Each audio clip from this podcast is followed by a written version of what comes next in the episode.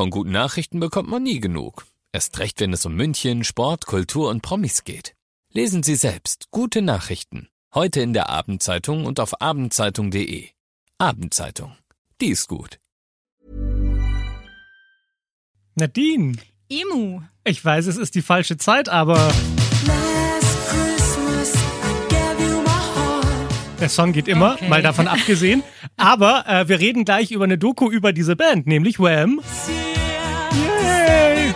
Äh, und wie die zum Weltruhm gelangt sind. Und wir sprechen über die Teenage Mutant Ninja Turtles. Und wir haben noch zwei weitere Dokus auf Netflix. Eins über das James Webb Space Telescope.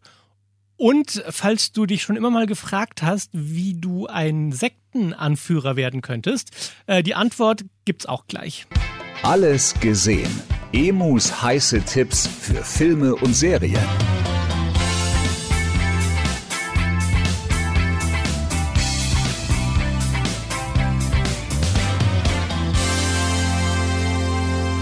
Aber jetzt geht's erstmal los mit der Doku über die Band Wham. Was ich sehr schön finde, das ist eine Doku auf Netflix, dass es keine Doku über die Band ist, so wo andere Leute sagen, ach ja, hier in Interviews, ich habe sie mal kennengelernt, sondern sie haben alte Interviews genommen von George Michael, mhm. haben Andrew Ridgely, den zweiten Mann bei Wham. Den man namentlich nicht kennt. Nie, jetzt weiß es, Andrew Ridgely. Ähm, die beiden als Interviewpartner genommen und es fühlt sich so an, als würden die beiden einfach nur ihre Lebensgeschichte erzählen. Mhm. Sie erzählen, wie sich die beiden kennengelernt haben. Und das finde ich erstaunlich. Das sind Schulfreunde gewesen die damals in der Schule gesagt haben, ey, irgendwann machen wir mal eine Band zusammen, weißt du? Dann schreiben wir ein paar Songs und machen eine Band und werden Weltstars. Und der andere hat gemeint, ja, voll die gute Idee, das machen wir. Und äh, das machen wahrscheinlich viele Menschen, aber die beiden haben es einfach durchgezogen. Die haben äh, Songs geschrieben, sie selbst aufgenommen und Produzenten gezeigt. Und ein Produzent hat dann eben ihr Talent erkannt und ähm, einer dieser Songs, die sie im Schulbus zusammen auf dem Weg zur Schule geschrieben haben, war dann eine ihrer ersten Singles.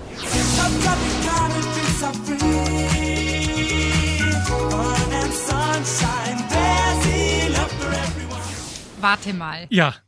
Diesen Song haben die geschrieben, als die in einem Schulbus Bus saßen, ja. weil sie gerade irgendeine Ex schreiben mussten und sich gedacht haben, ach, weißt du was, hau das Käsebrot weg, wir schreiben jetzt einfach mal einen Hit. So ist es. es ist wirklich unglaublich, wie süß die beiden das auch erzählen, weil sie, weil sie schon mit einer Naivität an die Sache rangegangen mhm. sind. Und das, das war ja auch fast immer der Vorwurf an Wham, dass sie so Popmusik machen, nur Popmusik. Zu einer Zeit, wo es ja nicht unbedingt so war, dass jeder Künstler auch seine eigenen Songs geschrieben hat, sondern man hat halt Stars genommen und sie berühmt gemacht. Mhm, so. Mhm. Aber das war ja, die beiden haben ja mit Songschreiben angefangen und haben, standen dann selbst auf der Bühne, weil was soll man, warum auch nicht? Und dann wurden sie zu äh, Teenage-Sex-Idolen, völlig unverhofft. Beide waren so, warum ausgerechnet wir als sexy Stars empfunden werden, kann ich nicht verstehen. Sie haben einfach nur das gemacht, was sie lieben, nämlich Musik und zwar bewusst Popmusik, nicht irgendeinen äh, anspruchsvollen intellektuellen Quatsch, sondern einfach schöne Lieder, die ins Ohr gehen und die man liebt und ne, genauso wie dieser hier.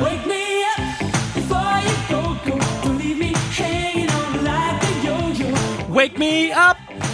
Nadine, du bist dran! Ich lache Und bitte! Lieber. Ich kann nicht singen. Nein. es würde jeder sofort Wake ausschalten. Me up. Sie haben in der Doku dann auch erzählt, wie dieser Song Wake Me Up Before You Go Go entstanden ist, weil einer halt dem anderen einen Zettel geschrieben hast, wenn du aufwachst, äh, und bevor du gehst, weck mich auch auf, gib mir Bescheid, wake me up before you go. War wahrscheinlich eine Pyjama-Party bei Ihnen, oder? Um in Ihrer Welt so. damals zu bleiben ja. als Kind. Ey, wie lustig. Und gleichzeitig hat mich diese Doku auch so sehr berührt, weil ich, und das habe ich so auch nicht gewusst, erfahren habe, dass damals, als es losging mit Wham, sich George Michael schon bei Andrew Ridgely geoutet hat. Mhm. Und gesagt hat, ne, mhm. wir machen diese Band zusammen, du sollst das wissen von mir. Und alle Manager und alle wichtigen Leute haben gesagt, oh Gott, das darf bloß nicht in die Öffentlichkeit. Niemand darf erfahren, dass du schwul bist, weil das würde euren ganzen Erfolg kaputt machen und das bloß nicht, bloß nicht, bloß nicht. Und deshalb hat George Michael das für sich behalten. Und die Doku zeigt aber so schön, wie Andrew ihn immer unterstützt hat und immer an seiner Seite war und gesagt hat, okay, aber dann stehen wir das jetzt gemeinsam durch. Und das, das hat mich einfach sehr berührt. Und vor allem, was mich bei Andrew Ridgely so berührt hat, ist, dass er diesen Wunsch hatte, eine Band zu gründen und damit erfolgreich zu sein. Das haben sie dann gemacht und sie wurden erfolgreich und dann hat ihm das gereicht. Seit wann leben wir in einer Welt, in der Menschen irgendwann mal zufrieden sind und nicht sagen, jetzt brauchen wir noch einen Nummer 1 Hit und yay und nochmal und nochmal. Das war so für ihn, ich hab's erreicht, mehr brauche ich mhm. nicht.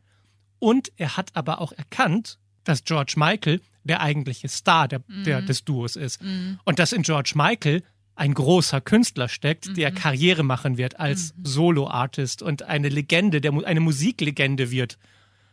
Und dann hat er ihm ganz klar gesagt, pass mal auf, das steht dir doch nur im Weg hier mit Wham, dass wir hier zusammen auf der Bühne rumhampeln.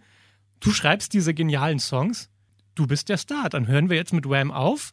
Mir reicht das, ich habe mhm. alles erreicht, was ich erreichen wollte. Krass. Und du bist noch lange nicht am Ziel deiner Reise, weil du ein echter Star bist. Und genauso haben sie es ja dann auch gemacht. George Michael hatte diese Riesenerfolge dann als Solokünstler äh, mit dem Album mit Faith und Freedom mhm. und was also richtig geile Musik. Richtig, richtig geiler ja. Künstler. Ja.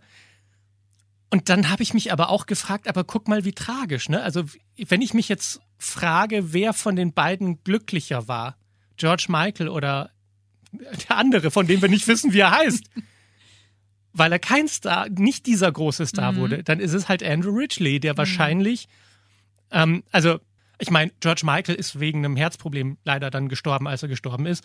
Ähm, und, und trotzdem so die Frage, die Karriere, hat er ja dann auch Probleme mit dem Gesetz. Ne? Wir, wir erinnern uns an diesen Riesenskandal, wo er auf der Toilette einen Polizisten angemacht hat und dann wegen Belästigung ja. angeklagt wurde. So. Also und da kam ja dann erst das Outing von George mhm. Michael. Da hat man ja dann erst mhm. erfahren, also mhm. hätte man sich vorher auch denken können. Ne? Guck dir mal seine Songs an. Also die, da war ja immer schon chiffriert dieses Fast Love ist so ein Song, der eigentlich davon handelt, so alle meine Freunde leben mit ihren Partnerinnen zusammen, haben eine Familie und ich bin der Typ für, für schnelle Liebe, für Fast Love, für Liebe, mhm. die man nicht sehen darf. Da, da steckte so viel auch schon drin in seiner Karriere. Gut, rückblickend kann man sagen, immer, ja, hätte man wissen können, es ist, wie es ist. Und trotzdem denke ich mir, ja, George Michael ist für mich in dieser Doku tatsächlich dieser Star, aber halt auch der Gequälte, der, der Dämonen hat, die ihn verfolgen. Und Andrew Ridgely ist der, der von Anfang an, die, die Doku endet so schön mit dem Satz, dass Andrew Ridgely ähm, die Karriere von George Michael dann aus der Ferne beobachtet hat, wie er zum Star wurde. Und er sagt, Niemand wäre weniger überrascht gewesen und gleichzeitig stolzer gewesen auf George Michael als Andrew Ridgely. Also er wusste, die, diese, dieser Erfolg, der kommt. Ja. Und, ähm, und dafür war er an seiner Seite. Und, und während George Michael für mich ein Idol ist, ist Andrew Ridgely für mich ein Held, der sagt, mein Glück ist nicht so wichtig wie dein Glück und ich tue alles dafür, dass du glücklich wirst. Vielleicht, weil Andrew halt auch immer ein grundzufriedener Mensch war, der mhm. gesagt hat, ich habe das erreicht, ja. ich brauche nicht mehr wenn du dir George Michael war der, der gesagt hat, wir brauchen noch ein Nummer 1 mhm. Hit, wir brauchen noch ein Nummer 1 Hit.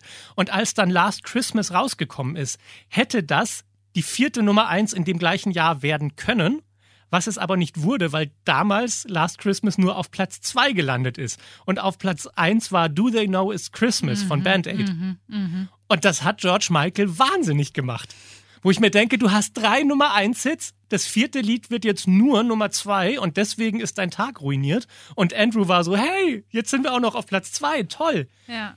Also mir hat die Doku sehr viel gegeben, weil sie sehr viel darüber gesagt hat, was bedeutet es, erfolgreich zu sein und was bedeutet es, zufrieden zu sein. Und ähm, Erfolg ist gut, aber Erfolg ohne Zufriedenheit wird dich nie, nie, nie, niemals glücklich machen. Und du willst den Erfolg ja nur, weil du denkst, wenn du erstmal erfolgreich bist, dann bist du endlich glücklich. Und eigentlich kann man die Abkürzung nehmen und sagen, Erfolg ist gar nicht so wichtig. Wenn ich unbedingt glücklich werden will, fange ich vielleicht einfach mit der Zufriedenheit an. Mhm. Ja, sehr schön. Sehr also, schön. die Doku über Wham ist jetzt bei Netflix und für mich äh, eine ganz, ganz große Empfehlung. Und bevor wir gleich über die ähm, Ninja Turtles sprechen, ich habe noch zwei yeah. weitere Dokus mhm. auf äh, Netflix, die ich sehr empfehlen kann. Die eine ist über das James Webb Weltraumteleskop. Okay, das ist ein fragender Blick bei dir jetzt. Weißt ja. du nicht, worum es geht?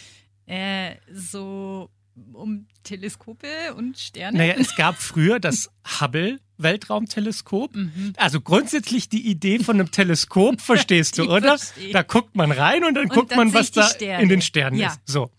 Jetzt ist natürlich das Problem, wenn du hier auf der Erde in ein Teleskop guckst, dann guckst du erstmal durch die Erdatmosphäre durch und die trübt das Ganze, deshalb kannst du nicht so genau gucken. Mhm. Was ist also die gute Idee? Man bringt das Teleskop einfach in den Weltraum und guckt vom Weltraum aus in den Weltraum, weil dann sieht man es viel besser. Da war einer schlau. So, und das hat man mit dem Hubble-Teleskop damals gemacht. Und jetzt ist die Technik halt, hat sich weiterentwickelt und man hat ein neues gebaut, das James Webb-Teleskop. Und diese Doku zeigt, wie sie neun Milliarden Dollar benutzt haben, um ein Teleskop in den Weltraum zu bringen und wie unmöglich diese Geschichte eigentlich war. Also es gab so viele Punkte, an denen das hätte scheitern können.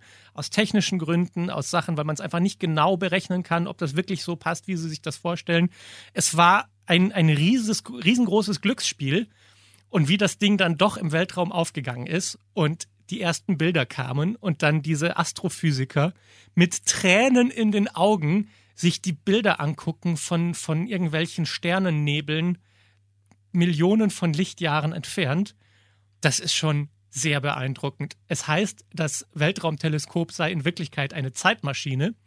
Und das stimmt, wenn man sich überlegt, dass ja ne, Lichtgeschwindigkeit bedeutet, Licht braucht eine gewisse Zeit, um von A nach B zu kommen. Wenn wir also einen Stern angucken am Himmel, dann ist das Licht, das wir gerade sehen, vor Millionen von Lichtjahren losgegangen. Wir sehen also nicht das, wie der Stern jetzt aussieht, sondern wie der Stern vor Millionen von Jahren aussah. Und das macht dieses Teleskop. Es zeigt uns Millionen Jahre alte Galaxien und Sterne und wir können sie uns jetzt von, von der Umlaufbahn angucken. Und es ist noch nicht mal ne, nicht die Umlaufbahn so nah dran, sondern es ist hinterm Mond geparkt. Also sie mussten richtig weit raus, damit sie diese gestochen scharfen Bilder bekommen. Das alles sieht man in dieser Doku. Und die andere Doku, die ich dabei habe, ist How to Become a Cult Leader. Auch auf Netflix. Die haben gerade gut Doku rausgehauen. So. Und da bin ich zwiegespalten, weil ich die Idee sehr wichtig finde, aber die Umsetzung halte ich für falsch. Es geht in dieser Doku in mehreren Teilen darüber, wie Sektenanführer oder Cult Leader in dem Fall, ne, ähm, die Menschen so manipulieren, dass sie ihnen folgen bis in den Selbstmord oft hinein. In der ersten Folge geht es um Charles Manson. Das ist der Typ, der mit seiner Manson Family äh, Ja. die äh, Schauspielerin umgebracht hat in Hollywood damals. Es geht um die Moon-Sekte. Es geht auch um diese äh, Sekte, diese Selbstmordsekte Heaven's Gate. Also ah, ja, ja, ja. sie, die, die zeigen wirklich, wie kranke, charismatische Leute Menschen so um den Finger wickeln können, dass es richtig gefährlich wird. Das ist der gute Aspekt. Der negative Aspekt ist, dass sie sich dachten, okay, wie machen wir das clever, wie machen wir irgendeine unterhaltsame Doku daraus? Und sie tun das so, als wäre es ein Ratgeber dafür, wie man selbst Sektenführer wird. Okay. Das heißt, die Ansprache ist, wenn du herausfinden willst, wie du Menschen manipulieren kannst und sie dann umbringen kannst, dann ist hier die hier die Doku, wie wir es dir erklären. Okay. Und ich hatte ganz oft das Gefühl, oh, das ist echt geschmacklos. Weil ich, da geht es ja wirklich darum, dass Massenselbstmorde auf irgendwelchen Farmen durchgeführt wurden. Und dann den Dreh zu finden, zu sagen, aber wenn Sie Sektenanführer werden, müssen Sie das natürlich nicht machen. Wir haben aber noch ein paar andere Tipps für Sie und das sehen Sie in der nächsten Folge. Dann denke ich mir so, okay, das ist geschmacklos. Das, das, das muss nicht sein. Trotzdem finde ich das Thema sehr wichtig, weil da auch Ex-Mitglieder zur Sprache kommen, die sagen, ich hätte nie gedacht, dass ich auf so einen Sektentypen reinfalle und es ist mir trotzdem passiert. Und ich versuche jetzt zu erklären, wie das passieren konnte, damit es dir nicht passiert. Und das ist der wirklich Interessante. Ne? Niemand von uns muss Sektenführer werden. Aber wir müssen alle aufpassen, dass wir nicht auf die Lügen charismatischer Leute reinfallen, nur weil wir uns wünschen, dass das Leben ein bisschen einfacher wäre. Und da finde ich die Doku sehr gut gelungen, weil es eben dann doch zeigt, wie, wie sehr wir, wenn wir uns etwas wünschen, alles glauben, was dafür spricht. Und wenn wir jetzt in unsere Welt reingucken und in die große politische, gesellschaftliche Lage, in der wir sind, dann habe ich immer mehr das Gefühl, dass diese sogenannte Polarisierung damit zu tun hat, dass Leute halt immer mehr das glauben wollen, was sie glauben wollen. Und dass, wenn du, wenn du sowieso irgendwie regierungskritisch bist und die da oben, die Elite sind alle blöd, dann fällst du halt schnell auf ein YouTube-Video rein, wo es heißt, es ist ja alles eine große Verschwörung. Oder wenn du aus verständlicher Weise, aus verständlichem Grund nicht einverstanden warst, wie die Corona-Politik stattgefunden hat. Mhm. Dann glaubst du halt auch eher, wenn dir irgendein YouTube-Video erzählt, ist sowieso alles nur erfunden und es ist nicht die Pandemie, sondern die Plandemie und alle anderen sind Schlafschafe. So. Und jetzt mal ohne, dass ich überhaupt sage, was da richtig und falsch ist. Aber man muss doch verstehen, wie die eigene Psyche funktioniert, damit man sich selbst auf die Finger gucken kann, wenn man irgendwelche YouTube-Videos anguckt. Und dafür finde ich diese Doku sehr, sehr wichtig und sehr, sehr gut. Also How to Become a Cult Leader ist jetzt auf Netflix. Und jetzt, wie versprochen, geht es noch um die Teenage Mutant Ninja Turtles, die du bestimmt auch immer geguckt hast, Natürlich. oder? Natürlich. Ich habe jetzt erst, als ich diesen Kinofilm gesehen habe, also es gibt jetzt einen großen Kinofilm, digital animiert, also computeranimiert, sieht aber so aus, als wäre es gezeichnet, wie die Zeichentrickserie ah, damals. Fühlt sich richtig super an. Und erst jetzt als Erwachsener habe ich verstanden, warum ich damals als Kind die Turtles so cool fand, weil ich gerne einer von ihnen gewesen wäre. Mhm. Weil das einfach Teenager sind, die genau die Probleme haben, die wir haben, mhm. aber sie gehen cool damit um. Sie lieben sich gegenseitig, ne? sie sind Brüder, sie würden alles füreinander machen, trotzdem necken sie sich und haben immer einen coolen Spruch auf der Lippe. Genauso hätte ich sein wollen. Sie trauen sich Abenteuer zu erleben und was Besonderes zu machen. Genau das. Ich, ich wäre gerne der, der, der fünfte Turtle gewesen, als ich ein Kind gewesen wäre. Und die Probleme, die die Turtles haben, sind halt auch Probleme, die man als Kind verstehen kann. Zum mhm. Beispiel haben sie ja, ihr, ihr, Vater ist ja, ihr Adoptivvater ist ja diese Ninja-Ratte, ja. Splinter. Ja der seine Kinder liebt mhm. und halt auf sie aufpassen möchte. Jungs, wo habt ihr gesteckt? Ich bin total durchgedreht. Tut uns sehr leid, äh, also, Die Jungs wollten Pizza und ich konnte sie nicht ausreden. Leo! Was bist denn du für eine Ratte? Hey, das finde ich überhaupt nicht witzig. So, und in diesem Film geht es jetzt darum, dass die Turtles ja sich verstecken müssen vor den Menschen, weil sie nicht wissen, ob sie angenommen werden mhm. von den Menschen. Und dann passiert es. In der Stadt gibt es Terror von einem von einer mutierten Superfliege. Niemand weiß, wie er aussieht. Wieso nicht? Weil er jeden um die Ecke bringt, der es weiß. Cool. Nein, nicht cool. Äh, ein bisschen schon. Und die Turtles denken sich, das ist jetzt unsere Chance, weil wenn wir die Superfliege schnappen und zur ja. Strecke bringen, dann werden uns ja die anderen Menschen lieben. Wir schalten Superfly aus, dann finden uns alle cool und akzeptieren uns. Und genau, also irgendwie, ich verstehe das genau, dass man sich als Kind manchmal so fühlt, als wäre man die mutierte Schildkröte, die in der Kanalisation sitzt und nur Pizza will. Und gleichzeitig wünscht man sich von seinen Freunden in der Schule gesehen zu werden und geliebt zu werden. Und wenn man diese eine tolle Sache macht, dann wird man endlich angenommen. Dieser Film versteht es einfach, so zu sein, dass Kinder und Teenager ihn total cool und toll finden. Und natürlich dieser Versuch, jetzt diese Fliege zu finden, ist vollgepackt mit cooler Action und mit Sprüchen und mit ganz, ganz vielen Gags, die einfach total Spaß machen. Genug geredet, ich soll mir jede Nacht vorkämpfen. Du hast ein mega Agro-Problem, ja. Raffi. Das ist kein Problem. Also, die Teenage Mutant Ninja Turtles sind genau so ein Film, wo man wunderbar jetzt in den Sommerferien die Kinder einfach mal ins Kino packen kann und einen großen Spaß damit haben kann. Hattest du auch die Actionfiguren damals? Nein, da war ich, glaube ich, einfach Mädchen genug dann dafür, dass ich mir die einfach von meinem Bruder geklaut habe. Äh, ich hatte selber keine, aber ich hatte Barbie, aber da. Ich hatte beides. Ich hatte Turtles und Barbies und sie haben zusammen Abenteuer erlebt. Auch da, wie bei George Michael, hätte man ahnen können, wo das bei mir hinführt. Nadine, du bist Eben. wunderbar. Vielen Dank. Wir hören uns nächste Woche wieder. Alles gesehen. Emus heiße Tipps für Filme und Serien. Jeden Freitag neu. Dieser Podcast ist eine Produktion von 955 Charivari, Münchens Hitradio. When you make decisions for your company, you look for the no-brainers. If you have a lot of mailing to do, stamps.com is the ultimate no-brainer. Use the stamps.com mobile app to mail everything you need to keep your business running with up to 89% off USPS and UPS. Make the same no-brainer decision as over 1 million other businesses with stamps.com. Use code program for a special offer. That's stamps.com, code program.